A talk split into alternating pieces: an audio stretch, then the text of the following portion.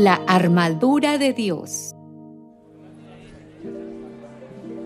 Y ahora, hermanos, busquen su fuerza en el Señor, en su poder irresistible.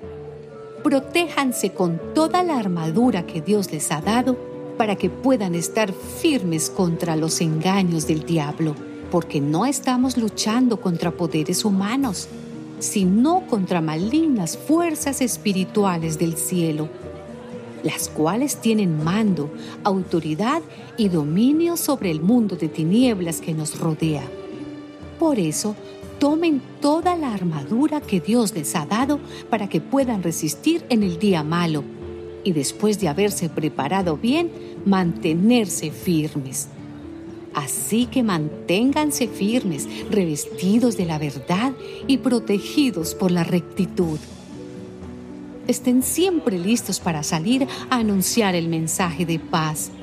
Sobre todo, que su fe sea el escudo que los libre de las flechas encendidas del maligno. Que la salvación sea el casco que proteja su cabeza y que la palabra de Dios sea la espada que les da el Espíritu Santo. No dejen ustedes de orar rueguen y pidan a Dios siempre guiados por el Espíritu. Manténgase alerta, sin desanimarse, y oren por todo el pueblo santo. Oren también por mí, para que Dios me dé las palabras que debo decir y para que pueda hablar con valor y dar así a conocer el designio secreto de Dios contenido en el Evangelio.